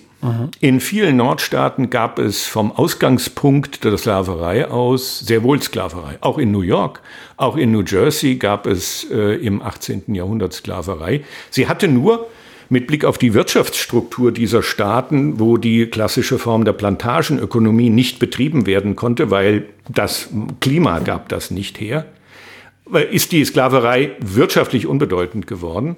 Und von daher war es dort einfach äh, sukzessive, also Stück für Stück, die Sklaverei abzuschaffen. Eigentlich ohne viel öffentliches Aufsehen. Insofern haben wir dann sagen wir mal 20, 30 Jahre vor dem amerikanischen Bürgerkrieg, diese verfestigte Differenz zwischen dem Norden und dem Süden mit dem zentralen Kriterium Sklaven ja oder nein. Ja. Und der Nord so viel kann man vorwegnehmen, der Norden hat gewonnen. Der Norden hat gewonnen in diesem Bürgerkrieg, aber äh, die Krux oder das Problem, vor dem Historikerinnen und Historiker immer stehen, ist, wenn man erklärt, warum der Norden diesen Bürgerkrieg gewonnen hat, dann spielen Faktoren wie industrielle Kapazität, Eisenbahn, ja, wie schnell schafft man es, Truppen zu transportieren. Der Norden ist industrialisiert, der Süden eher nicht. Der Süden ist eine klassische Landwirtschaftsregion und insofern gibt es immer Leute, die sagen, na ja, das hat ja gar nicht anders ausgehen können. Ja, der Norden hat schließlich seine wirtschaftliche und industrielle Kapazität hier äh, in die Waagschale werfen können und hat deshalb diesen Krieg gewonnen. Aber dann stellt sich die Frage, warum hat er so lange gedauert? Warum war das eigentlich nicht von Anfang an klar? Denn wir haben ja von 1861 bis 1865 diesen amerikanischen Bürgerkrieg. Und äh, insofern muss man sagen, dass der Süden äh, durchaus massiv militärisch dem Norden Paroli hat bieten können, manchmal auch zur Überraschung des Nordens. Und es gab auch immer die Hoffnung im Süden, man werde die Unterstützung ausländischer Mächte erhalten. Dazu kam es glücklicherweise nicht. Wer weiß, wie das Rennen ausgegangen wäre. Aber äh, entscheidend ist jedenfalls, dass nach einem harten Ringen hier dann 1865 der Krieg zu Ende kommt und äh, mit einem Sieg, mit einem tatsächlich relativ kompletten Sieg der Nordstaaten endet. Mhm. Abraham Lincoln, das sei zu seiner Ehre hier angefügt, zahlt den höchsten Preis dafür, denn er wird ja dann von einem Südstaatler ermordet. Das ist ja auch ein, gehört ja auch zur Schlussgeschichte des Bürgerkrieges mit dazu. Mhm. Jetzt, jetzt gewinnen die Nordstaaten, die, äh, die USA sind wieder eine, eine Nation, die Sklaverei wird abgeschafft. Mhm. Gleichzeitig ähm, dauert es aber dann nochmal 100 Jahre, bis die Bürgerrechtsbewegung kommt ähm, und quasi zumindest auf dem Papier gleiche Rechte zwischen Schwarzen und Weißen durch, durchsetzte. Also es war dann nicht so, die Sklaverei ist abgeschafft, jetzt seid ihr alle gleich, sondern relativ schnell ist dann der Ku Klux Klan gekommen, es gab Lynchmorde und so weiter. Ja, das ist äh, im Grunde äh, eines der traurigsten Kapitel der amerikanischen Geschichte, dass es nicht gelungen ist, aus dem Ergebnis des Bürgerkrieges und aus der sogenannten Reconstruction, also der Wiederherstellung der Union, und der Wiedereinbeziehung der Südstaaten in den Gesamtstaat äh, eine solche Reform zu machen, dass die Befreiten äh, Afrikanerinnen, Afroamerikanerinnen, Afroamerikaner im Süden in einen Zustand geraten wären, der es ihnen ermöglicht hätte, ein äh, tatsächliches befreites Leben als freie Amerikanerinnen und Amerikaner zu führen. Da sind zwei Aspekte wichtig, die man äh, sich merken muss. Das eine ist, man hätte, und das wusste man auch, und es gab auch Versuche, äh, hier eine Institution oder man hätte ein Regelwerk schaffen müssen, das es den befreiten Sklaven ermöglicht, eine eigene Landwirtschaft zu betreiben. Das wollten die meisten nämlich. Eine Farm, ja, das ist sozusagen ein Stück des amerikanischen Traumes, den auch viele Schwarze geträumt haben, ja. Man konnte sich vorstellen, diese selbstständige Existenz einer Family Farm, ja. Ich Bauer an und meine Familie, es reicht dafür. Und es gab natürlich eine Bewegung hier, Grund und Boden zur Verfügung stellen, ja, damit die befreiten Sklaven eine eigene Landwirtschaft betreiben können. Aber auf welchen Widerstand stößt das? Natürlich auf den Widerstand derer, die den Boden besitzen. Und das sind in aller Regel denen, die, die gerade ihr Eigentum verloren hatten, nämlich das Eigentum an Sklaven. Das Ende des amerikanischen Bürgertums, äh, äh des Bürgerkrieges ist ja ein, de facto ein großer Enteignungsvorgang die Befreiung der Sklaverei. Ja? Abermals Eigentum als ganz zentrale Kategorie für die amerikanische Geschichte. Und insofern kommt es eben nicht zu einer wirtschaftlichen Selbstständigmachung der befreiten Sklaven. Entscheidend an der Stelle ist, äh, dass sie quasi gezwungen werden, also sie können nur Land pachten. Das heißt, sie verbleiben eigentlich in der Abhängigkeit ihrer vormaligen Sklavenhalter. Und das andere entscheidende Kriterium ist halt die vermaledeite rassistische Denkweise, die man nicht einfach mit Dekret aufheben kann. Der Umstand, dass die Vorherrschaft der ehemaligen Sklavenbesitzer ökonomisch nach wie vor da war, und es den meisten gelang, ihre ehemaligen Sklaven wieder in ein Abhängigkeitsverhältnis zu bringen, hat dann natürlich auch Anlass dazu gegeben, ihnen sukzessive die politischen Rechte, die momentan da waren, zu rauben. Und du hast es schon angesprochen, es dauert im Grunde 100 Jahre. So so würde man vielleicht optimistisch formulieren mit Blick auf die Bürgerrechtsgesetzgebung der 60er Jahre und natürlich die afroamerikanische Emanzipationsbewegung, Stichwort Martin Luther King, bis das formal, ja, mit Blick auf die formalen politischen Rechte einigermaßen geklärt werden konnte. Aber wir wissen längst, dass Denkmuster auch dadurch nicht wirklich dauerhaft abgeschafft werden konnten. Das heißt, eine rassistische Denkweise, in die in Schwarzen nicht wirklich Akteure auf Augenhöhe wahrnehmen möchte, die ist auch durch die Bürgerrechtsgesetzgebung der 60er Jahre leider nicht an ihr Ende gekommen. Ich meine, wir erleben ja gerade in den zurückliegenden Monaten erneut, ja, wie äh, schwierig das ist, hier diesen strukturellen Rassismus, der sich ja längst auch in den Institutionen verfestigt hat, zu bekämpfen oder gar aufzuheben. Das ist eine der schwierigsten Aufgaben. Also auch im 21. Jahrhundert noch. Wir waren jetzt im 19. mit dem Bürgerkrieg, Abschaffung der Sklaverei, zumindest auf dem, also auf dem Papier, ist das mal weg. Äh, wir kommen langsam ins 20. Jahrhundert und ich glaube, das ist auch ein guter Zeitpunkt, um mal über die Wirtschaftsentwicklung der USA zu sprechen. Denn dieser Staat, der eigentlich so, wenn man die Geschichte europäisch betrachtet, relativ jung ist, ist in relativ kurzer Zeit zu einer, ähm, hat zu den reichsten Ländern äh, der Welt aufgeschlossen. Ja, auch hier beginne ich mit einem einerseits andererseits. Es ist natürlich wahr, dass äh, die USA in ihrer Gesamtheit schon im 19. Jahrhundert dann zu einer der führenden Wirtschaftsnationen der Welt äh, heranwachsen. Aber das andererseits betrifft natürlich auch den Umstand, dass dies immer mit einer großen sozialen Ungleichheit und natürlich auch mit einer extremen Ungleichverteilung des Reichtums einherging. Das heißt, die USA sind natürlich so etwas wie das liberale Musterbeispiel eines Kapitalismus, der sich relativ schrankenlos mit Blick eben auf staatliche Einflüsse relativ schrankenlos entfalten kann. Schon die amerikanische Unabhängigkeitsbewegung hat den Freihandel favorisiert und das Freihändlerische, das heißt also Handel ohne Eingriffe von irgendwem, ja, also das Vertrauen auf die berühmte unsichtbare Hand, der Markt wird es schon regeln.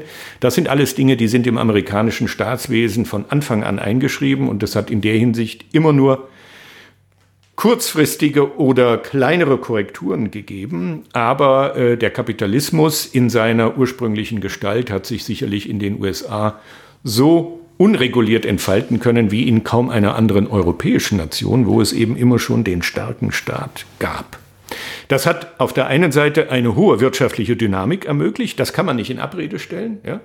Äh, wer würde das mit Blick auf die USA in Abrede stellen können? Aber der Preis ist hoch, der dafür zu bezahlen ist, denn er besteht natürlich auch in einer Verfestigung von Armut Und er besteht auch, ich meine, auch das gehört natürlich mit zur Geschichte des Rassismus. Der Rassismus hat natürlich immer auch eine ökonomische Dimension, denn äh, es geht dabei ja nicht nur um eine politische Minderstellung bestimmter Bevölkerungsgruppen, sondern in aller Regel sind es auch jene, die im wirtschaftlichen System an der schlechtesten Stelle platziert sind, weniger Bildungschancen haben, weniger Aufstiegschancen haben und insofern eigentlich dauerhaft dazu beitragen, dass der Kapitalismus funktioniert, aber als ein System extremer Ungleichheit. Mhm. Ähm, wenn man sich die Außenpolitik der USA in den letzten Jahrzehnten anschaut oder im 20. Jahrhundert, dann ist das ja eigentlich ähm, schwer vorstellbar, dass die USA einmal eigentlich ein relativ isoliertes Land waren, also weit weg ähm, von, von Europa und vom Rest der Welt, kochen ihr eigenes Süppchen, wollen eigentlich nur in Ruhe gelassen werden. Ähm, wie entwickelt sich so ein isolationistisches Land dann quasi zu dieser Supermacht und zu dieser politischen Macht, die, wenn man sich ein bisschen mit der Geschichte im 20. Jahrhundert auseinandersetzt, die quasi in jedem zweiten Land irgendwo äh, mitmischt politisch. Mhm. Also das entwickelt sich natürlich in mehreren Stufen und praktisch alle Stufen sind in der amerikanischen Diskussion immer hoch umstritten gewesen. Du hast recht, äh, die Amerikaner starten ihr Gemeinwesen, da gibt es wichtige Äußerungen von George Washington, dem ersten Präsidenten, aus so einer Haltung heraus, wir genügen uns selbst und sollten uns auch nicht verbünden mit anderen, weil das führt uns ja nur in neue Konflikte. Was soll das? Wir sehen uns hier in unserem nordamerikanischen Raum eigentlich als prinzipiell nicht mehr angreifbar. Das sollte sich noch mal kurzfristig ändern. 1812, 14 kommt es ja noch mal zu einer Auseinandersetzung mit England. Aber man hat so diesen, diese Vorstellung, uns kann keiner. Das kommt nochmal zum Ausdruck in, in einer berühmten Doktrin, das ist so ein Schlagwort, das viele ja vielleicht auch kennen, die Monroe-Doktrin. Monroe war einer äh, Nachfolger von George Washington, der 1823 in einer Rede dann, sagen wir mal, ein außenpolitisches Szenario entwarf, was dann verkürzt wird zu dieser Monroe-Doktrin. Wir nehmen das im 20. Jahrhundert gerne wahr als sozusagen etwas Aggressives, ja. Aber in der ursprünglichen Form ist diese Monroe-Doktrin eigentlich defensiv, weil sie sagt, bitte Europäer, denkt daran, bei uns unternehmt ihr nichts. Und ihr unternehmt auch keine neuen Kolonialisierungsversuche oder ähnliches, ja wir haben hier getrennte Sphären. Das heißt, das ganze 19. Jahrhundert sind die USA völlig konzentriert auf den Ausbau des eigenen Landes und beteiligen sich selbst auch nicht an dem, was die anderen Europäer im 19. Jahrhundert ja machen, nämlich die bauen ja neue Kolonialreiche. Ja? Auch England baut neue Kolonialreiche. Es kommt zur Aufteilung von Afrika. Dann all den Dingen sind die Amerikaner nicht interessiert und nicht beteiligt. Also sie machen das ein oder andere Geschäft, aber der Staat agiert nicht so. Das ändert sich aber am Ende des 19. Jahrhunderts und das hat viel zu tun mit dem zusammenbrechenden spanischen Kolonialimperium, vor allen Dingen in der Karibik. Hier tut sich dann, wenn man so will, ein Vakuum auf und die Vereinigten Staaten springen ein über einen Krieg mit Spanien kommt es dann zu Besitz in der Karibik. Prominentestes Beispiel ist Puerto Rico. Und es kommt, was weniger bekannt ist, auch zu Kolonialbesitz im Pazifikraum, vor allen Dingen die Philippinen werden eine klassische amerikanische Kolonie und bleiben dies auch bis 1946. Ja, Gibt es im Zweiten Weltkrieg einen kurzen Besitzwechsel. Äh, die Japaner erobern die Philippinen, aber 1946 erst werden die Philippinen in die Unabhängigkeit entlassen. Damit tritt, treten die Vereinigten Staaten in dieses eigentlich von den Europäern dominierte Spiel des Imperialismus ein. Aber, muss man immer dazu sagen, ja, einerseits, andererseits, kann sein, dass ich das schon zu oft gesagt habe, aber es ist so die argumentative Form, in der man sich so ja. natürlich bewegt. Schon dieser Schritt zum Imperialismus führt in den USA zu heftigen Auseinandersetzungen und die sind gar nicht einmal nach einem Links-Rechts-Schema zu werten, sondern da bilden sich ganz merkwürdige Koalitionen. Ja? Es gibt große Unternehmer, Andrew Carnegie, die äh, vehement gegen diesen Trend des Imperialismus auftreten und die argumentieren, hey, Das können wir nicht. Wir waren selber einmal Kolonie. Wir können doch jetzt nicht andere zu unserer Kolonie machen.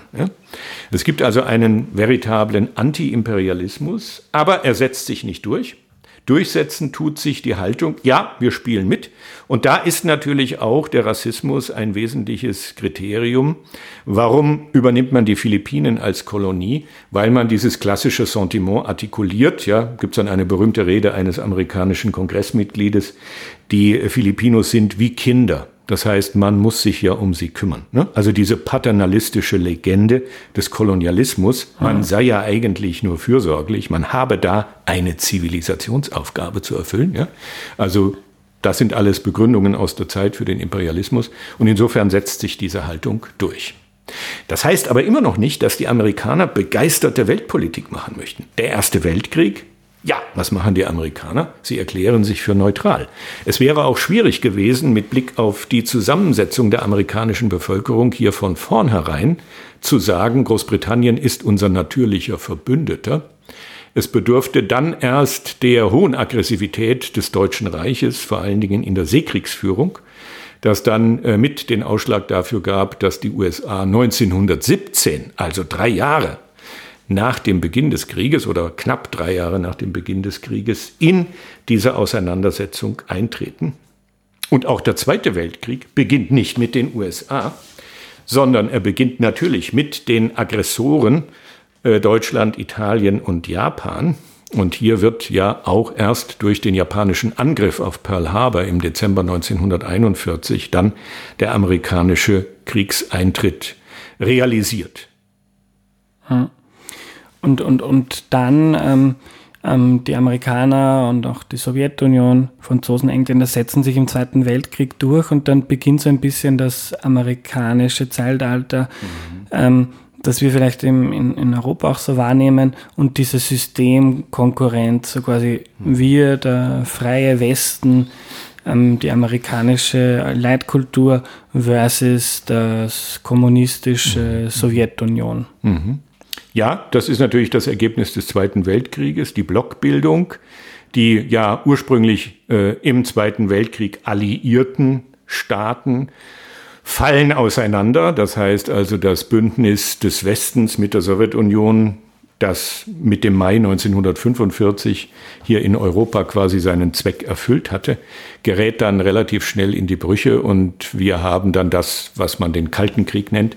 Das heißt, die Auseinandersetzung zwischen dem Westen, wie man das so nennt, und dem sowjetisch dominierten äh, Block.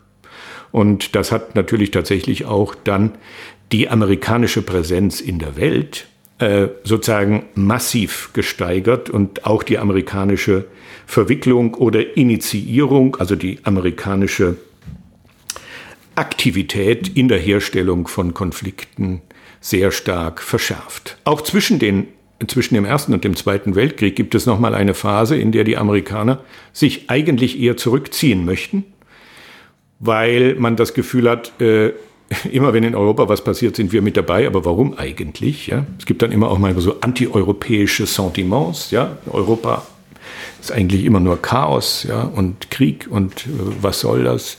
Immer noch diese Haltung, uns gefährdet ja hier niemand auf unserem nordamerikanischen Raum. Wer soll uns gefährden? Kanada? Eher unwahrscheinlich. Mexiko? Eher unwahrscheinlich. Also ein gewisses Gefühl der Sicherheit steckt natürlich hinter dieser zögerlichen Haltung. Aber der Systemgegensatz äh, im Kalten Krieg verändert das, weil plötzlich geht es nicht mehr nur um eine Situation, wer gefährdet wen. Das dreht sich natürlich auch mit der Atombombe. Mit der Atombombe ist es natürlich möglich, auch die USA zu treffen. Ja, das war, ist natürlich die neue Dimension der Waffe.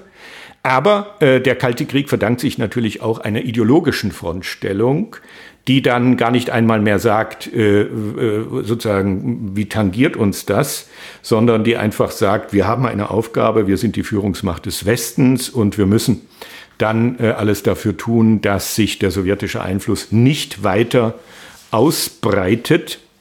1949 kommt ja noch China mit dazu zum kommunistischen Lager, auch wenn Mao und Stalin sich dann relativ schnell entzweien. Aber momentan sieht es ja tatsächlich so aus, als ob ein erheblicher Teil der Welt unter kommunistischen Einfluss geraten würde. Und formal betrachtet stimmt das auch, ja. Wenn man die Bevölkerung äh, der Sowjetunion und Chinas zusammenzählt, dann hat man natürlich schon einen erheblichen Teil der Bevölkerung. Und insofern ist das ein, eine Situation, in der sich dann in den USA eigentlich wirklich definitiv die Maxime durchsetzt, prinzipiell Weltpolitik zu betreiben als führende Macht des Westens. Mhm. Wir kommen gleich zum Schluss und zur, zur Politik im Hier und Jetzt. Ich würde gerne noch ähm, auf Migrationsbewegungen zu sprechen kommen. Ähm, wir haben jetzt davon geredet, äh, im, im 16., 17. Jahrhundert äh, sind immer mehr Europäer, Europäerinnen ähm, nach Amerika und haben sich dort niedergelassen. Aber damit war es ja mit den Migrationsbewegungen nicht zu Ende. Es mhm. ging ja auch dann im, im, im 19. und auch noch im übergehenden 20. Jahrhundert sehr, sehr viele ähm, Hunderttausende, wahrscheinlich Millionen mhm. Europäer äh, in die USA. Die Migrationsgeschichte ist natürlich ein ganz elementarer Teil der Geschichte Nordamerikas. Keine Geschichte der USA ohne Hinweis auf die Zuwanderung, die im Grunde natürlich aus diesem äh, Areal das gemacht hat, was äh, dann die USA äh, bis heute verkörpern sollen. Und die Migrationsgeschichte ist natürlich eine, die anfängt mit europäischen Kernräumen. Das heißt, wir haben in dem Areal, das wir heute als USA kennen, äh, Besiedlung aus dem Raum der äh, aus dem Raum Englands, aber auch aus, das muss man eine gewisse Zeit auseinanderhalten. Es gab auch eine eigene schottische Besiedlungsbewegung, weil Schottland äh, natürlich eine ganze Zeit lang bis ins 18. Jahrhundert hinein noch ein selbstständiges, selbstständig agierendes äh, ein Land gewesen ist. Wir haben aber auch schon relativ früh Zuwanderung aus dem deutschsprachigen Mitteleuropa. Wir können ja noch nicht von Deutschland reden, also sagen wir immer deutschsprachige Zuwanderung, vor allen Dingen in die sogenannten mittleren Kolonien, das heißt nach Pennsylvania, auch nach New York. Wir haben kleine Kolonisationsversuche der Holländer, der Schweden. Bekannt ist im Grunde ja wahrscheinlich der Umstand, dass New York eigentlich ursprünglich Neu-Amsterdam hieß und erst durch die englische, die, die holländische Niederlage äh, gegen England im, äh, im 17. Jahrhundert hier dann aus Neu-Amsterdam wurde dann New York. Ja, das heißt, wir haben immer noch, ich habe es vorhin schon an anderer Stelle erwähnt, Spuren der Besiedlungsgeschichte auch in den Ortsnamen und auch dann, wenn sie sich ändern. Und wir haben natürlich dann im 19. Jahrhundert eine, eine, eine Ausweitung der europäischen Migration. Im 19. Jahrhundert gibt es dann wirklich eine massive Bewegung aus praktisch allen europäischen Ländern in die USA, allerdings auch schon mit Unterschieden. Zuerst in Anführungszeichen ist es immer noch dominant deutschsprachige und skandinavische Einwanderung, auch irische Einwanderung. Das hängt natürlich auch mit den miesen Bedingungen der Iren zusammen, die ja auch unter englischer Kontrolle stehen, keinen eigenen Staat haben und äh, schweren wirtschaftlichen Krisen ausgesetzt sind. Und am Ende des 19. Jahrhunderts verschiebt sich der Fokus der Zuwanderung dann auch sehr stark auf Süd- und Osteuropa. Das heißt, dann kommen Polen, Italiener, Leute aus dem Zarenreich, viel jüdische Zuwanderung, viele Jüdinnen und Juden, die vor den Pogromen fliehen, die im zaristischen Russland stattfinden. Und da beginnt dann die amerikanische Bevölkerung divers zu werden. Und am Ende des 19. Jahrhunderts beginnt die Zuwanderung aus Asien. Das heißt, wir haben chinesische und japanische Zuwanderung. Und die trifft dann, das muss man immer dazu sagen, der Rassismus ist nicht nur eine Angelegenheit äh, äh, zwischen Schwarz und Weiß, sondern äh, die ersten Beschränkungen für Zuwanderer, jedenfalls in massiver Form, gibt es am Ende des 19. Jahrhunderts für Asiaten. Denn die werden im Grunde natürlich betrachtet als eine Gruppe, die aus Sicht weißer Nordamerikaner auch äh, nicht äh, sozusagen dazugehört oder jedenfalls nicht in diesem Maße. Und die trifft ja dann auch über Jahrzehnte hinweg auch Diskriminierung. Was im 20. Jahrhundert dann neu hinzukommt, Und heute das Gesicht der Vereinigten Staaten ja sehr stark bestimmt ist die Zuwanderung aus Mittel- und Südamerika. Das heißt, die Gruppe der Hispanics, wie man sie nennt, oder der Latinos ist ja, glaube ich, so in der Bevölkerungsstatistik die am schnellsten wachsende Gruppe. Und naja, man könnte jetzt irgendwie viele andere Dinge noch erwähnen. Wir haben auch, was selten beachtet wird, immer eine starke Zuwanderung aus Kanada. Im 19. Jahrhundert befürchtet Kanada, dass es irgendwann im wahrsten Sinne des Wortes eigentlich wahrscheinlich inkorporiert wird, weil viele Kanadier, da geht's wirtschaftlich nicht so gut. Das heißt, viele Kanadier sagen, ah, wir gehen nach Amerika, da haben wir einfach mehr Chancen. Ja? Also es gibt kaum ein Areal der Welt, das nicht zu einem bestimmten Zeitpunkt eine auf der Landkarte gewissermaßen einen Pfeil in Richtung USA schickt, im Sinne dessen, dass Zuwanderer zu beobachten sind. Und ja, die Gruppe, aber da haben wir ja schon, äh, glaube ich, äh, intensiv darüber gesprochen. Ein, eine Gruppe kommt nicht freiwillig. Das ist der Unterschied. Das sind die deportierten Afrikanerinnen und Afrikaner. Ja. Mhm. Äh, praktisch alle anderen kommen aus eigenem Antrieb, ja, auch wenn sie äh, sozusagen dann vielleicht doch nicht so viele Chancen haben. Und die Migration führt natürlich zu einer Ausweitung rassistischer Denkschemata. Ich habe das Beispiel der asiatischen Zuwanderer erwähnt, aber es trifft natürlich auch die Zuwanderer aus, den, äh, aus Mittel- und Südamerika. Latinos sind auch eine Gruppe, die stark um ihre Bürgerrechte kämpfen muss. Es hat in der Einwanderung immer viel äh, rassistischen Unsinn auch gegeben, der natürlich etwas zu tun hat mit so einer, mit so Pseudowissenschaft im 19. Jahrhundert, als ob man wirklich Rassen unterscheiden könne. Das ist ja eigentlich alles Quatsch. Aber da gab es dann zum Beispiel so Leute, es war wirklich eine vorherrschende Theorie, dass Zuwanderer aus Süditalien eigentlich Schwarze sind. Ja? Also da hatte irgendeiner die Vorstellung, mhm. dass der afrikanische Kontinent so, also auch noch den Süden von Europas mhm. und äh, da kann man heute drüber lachen. Aber wenn sie aus Südeuropa, aus, aus, Süditalien zugewandert sind, dann traf sie das um 1900 massiv. Ja? Mhm. Diese rassistische Denkweise, du bist eigentlich kein weißer Europäer. Ne? Also auch die Herauspräparierung von Weiß ja, ist eine komplizierte Angelegenheit, die im 19. Jahrhundert im Rahmen dieses Pseudodenkens über wir unterscheiden nach Rassen vorangetrieben werden äh, musste, also vorangetrieben wurde. Mhm. Wir kommen zum Schluss. Letzte Frage. Wenn man jetzt auf diese Geschichte zurückblickt, dann gibt es, wie du sagst, andererseits, äh, einerseits andererseits viel Licht, viel Schatten. Schatten, Sexismus, Rassismus, Ungleichheit, aber auch Licht, ähm, so als neutraler Beobachter, der in der Zeit nicht gelebt hat, ist es ja doch beeindruckend, was da politisch und auch ökonomisch äh, zustande gebracht wurde. Mhm. Auch für Europa von, von Bedeutung, äh, was Freiheiten betrifft ähm, militärisch, Innovationen, Wissen. Sehr viele der Bücher, die ich lese, sind von den schlauesten Wissenschaftlerinnen und Wissenschaftlern in den USA geschrieben worden. Also auch eine sehr beeindruckende Geschichte. Wenn man so ins Hier und Jetzt blickt, dann könnte man leicht den Eindruck bekommen, so beeindruckend ist das nicht mehr. Mhm. Ähm, es gibt großen ökonomischen, kulturellen Wandel, Globalisierung, Digitalisierung.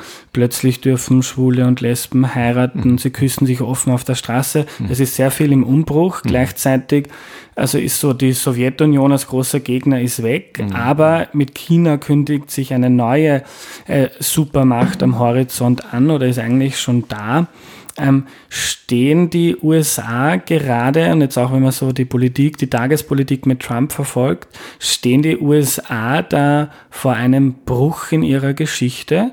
Ähm, ähm, oder ist das äh, zu, zu kurz gedacht? Naja, das ist eine, das ist eigentlich die schwierigste Frage, die du mir heute stellst. Ja. Muss der Historiker in die Zukunft blicken. Ja, naja, ich würde sagen, äh, der, äh, es gibt so Historiker, die sich dann immer sehr zurückhalten, wenn es um die Gegenwart geht, ja. Aber äh, das kann man eigentlich nicht tun, denn wozu interessieren wir uns für Geschichte? Wir interessieren uns ja für Geschichte eigentlich nicht aus einem antiquarischen Interesse, sondern wir tun es ja, um die Gegenwart zu verstehen, um auch Handlungswissen bereitzustellen. Das ist ja eine der Aufgaben der Geschichtswissenschaft. Wissenschaft aufklären und Orientierungswissen bereitstellen, damit die Leute sich ihre Gegenwart erklären können. Insofern kann man sich als Historiker nicht immer zurückziehen und sagen, äh, ich übergebe jetzt an die Politikwissenschaft oder so etwas.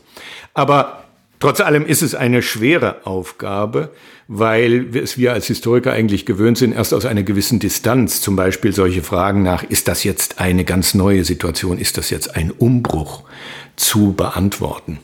Ich würde also in der Hinsicht mit, mit großer Vorsicht äh, eigentlich sagen, ja, wenn man äh, mit Blick auf zwei Felder könnte man sagen, äh, lauf, laufen wir läuft die USA, laufen die USA und wir mit ihr in eine Zäsur. Das eine ist sicherlich eine Verschiebung der weltpolitischen der üblichen weltpolitischen Markierungen. Du hast es angesprochen, der ja unbestreitbare Aufstieg Chinas und der auch offensichtlich wachsende Anspruch Chinas hier auch zum Teil eine aggressive Außenpolitik zu machen und eine Außenwirtschaftspolitik zu betreiben, die es bis dahin oder bis vor wenigen Jahren von Seiten Chinas aus gar nicht gegeben hat, ist sicherlich die große weltpolitische Herausforderung, nicht nur für die Vereinigten Staaten, aber primär schon für die Vereinigten Staaten, denn die USA haben im gesamten pazifischen Raum ja auch immer wir, wir, wir deuten den Kalten Krieg eigentlich immer so aus unserer europäischen Perspektive. Aber der Kalte Krieg ist ja auch ein kalter Weltkrieg gewesen. Das heißt, diese Frontlinien verliefen überall auch im pazifischen Raum. Und insofern äh, ist vor allen Dingen im pazifischen Raum eine massive Verschiebung der Kräfte zu beobachten, die dort ja auch sehr viele Leute nervös werden lässt, ja, weil sie sich dann durchaus von China auch bedroht fühlen und sich die Frage stellen, erfüllen die USA eigentlich noch ihre Aufgabe als Ordnungsmacht, ja, die sie über viele Jahrzehnte gehabt haben.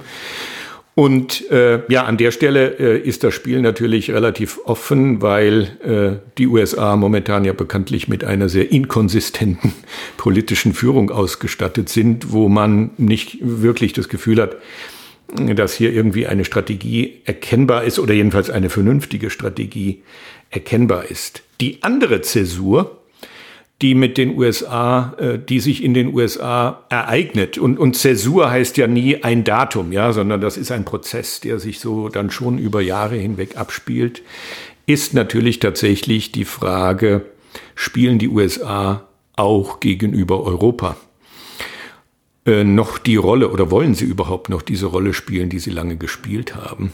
Also man könnte sagen, die USA sind so in einer Situation, wo wo es offen ist, wohin sich der Blick eigentlich richtet. Und der traditionell nach Europa gerichtete Blick, der ist schon schwächer geworden. Und wir erleben in Europa ja auch Tendenzen zu sagen, dieser übliche Blick nach den USA, wir sollten eigentlich als Europäer selbstbewusst sein und eine stärkere Eigenrolle und Eigenverantwortung spielen. Also wir haben eben im pazifischen Raum und im Blick nach Europa in den letzten zehn Jahren so starke Verschiebungen der Machtverhältnisse erlebt, wie eigentlich seit äh, dem seit der Mitte des 20. Jahrhunderts nicht mehr. Oder man könnte sagen, seit dem Ende des Kalten Krieges nicht mehr. Und da stellen die USA vor große Herausforderungen. Und die werden nicht leichter, weil das Land in sich in einer Art und Weise gespalten ist, dass einem äh, als jemand, der sich immer eigentlich auch sympathisch gegenüber den USA oder der viel Sympathie für die USA immer empfunden hat, Angst und Bang wird, weil wie sollen diese großen Fragen debattiert werden in einer Gesellschaft, die eigentlich keinen, also immer weniger Spielraum für einen Konsens noch hat, ja.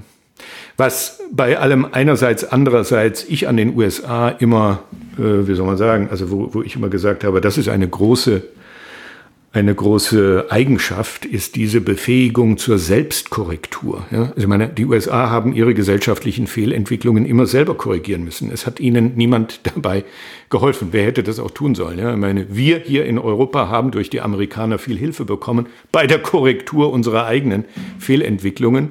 Stichwort Faschismus, Stichwort Zweiter Weltkrieg. Aber in der Situation sind die USA nie gewesen.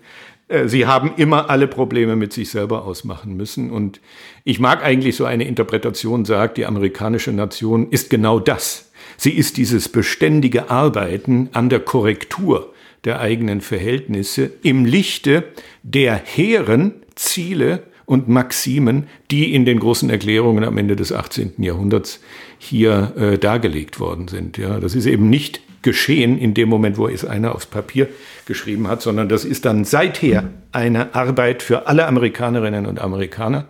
Es ist eine schwierige Arbeit, weil die äh, Ungleichheiten, weil der strukturelle Rassismus alles so fest eingeschrieben ist, ja. Und wir wissen alle, wie, wie mühsam diese Kämpfe sind, aber sie finden statt, ja.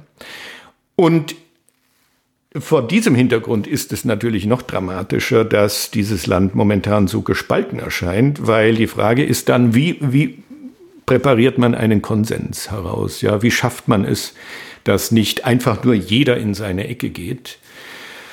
Gibt es einen neuen demokratischen Konsens? Gibt es einen Konsens über Bürgerrechte? Gibt es einen Konsens, der überhaupt sagt, wie soll unser Land aussehen und welche Rolle soll es dann in der Welt spielen? Und da ist, äh, glaube ich, für viele Amerika-Beobachter aus Europa momentan ein, ein Zustand eher der Bedrückung eingekehrt. Ja. Mhm. Trotzdem danke für deine Zeit, Markus. Bitte, gerne.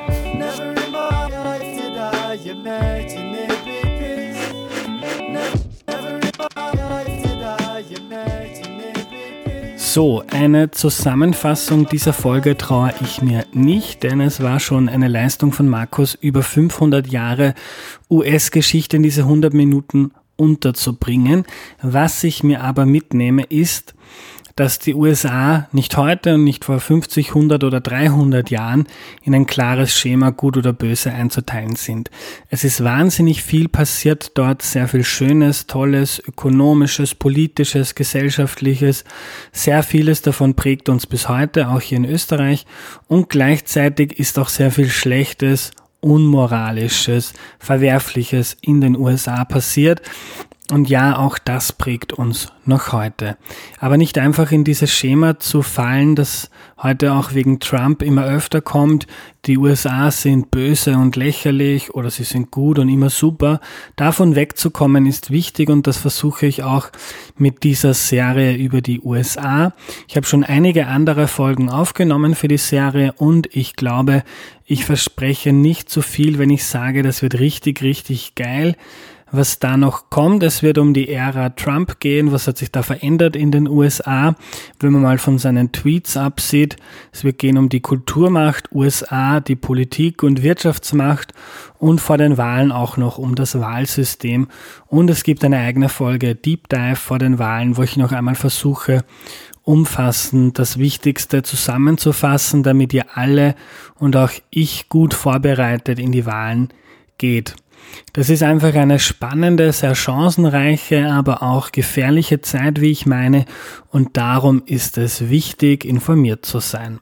Wenn ihr das cool und wichtig findet, würde ich mich freuen, wenn dass einige von euch als Anlass nehmen, UnterstützerInnen von Erklär mir die Welt zu werden. Mir sagen viele, dass sie schon lange überlegt haben, ob sie nicht unterstützen wollen, aber oft der letzte Drücker fehlt. Vielleicht ist es ja die USA-Serie, die da den letzten Ruck gibt. Wenn ihr das machen wollt, dann einfach auf www.erklärmir.at gehen. Ist ziemlich einfach und schnell gemacht. Dankeschön und bis bald. Knopf.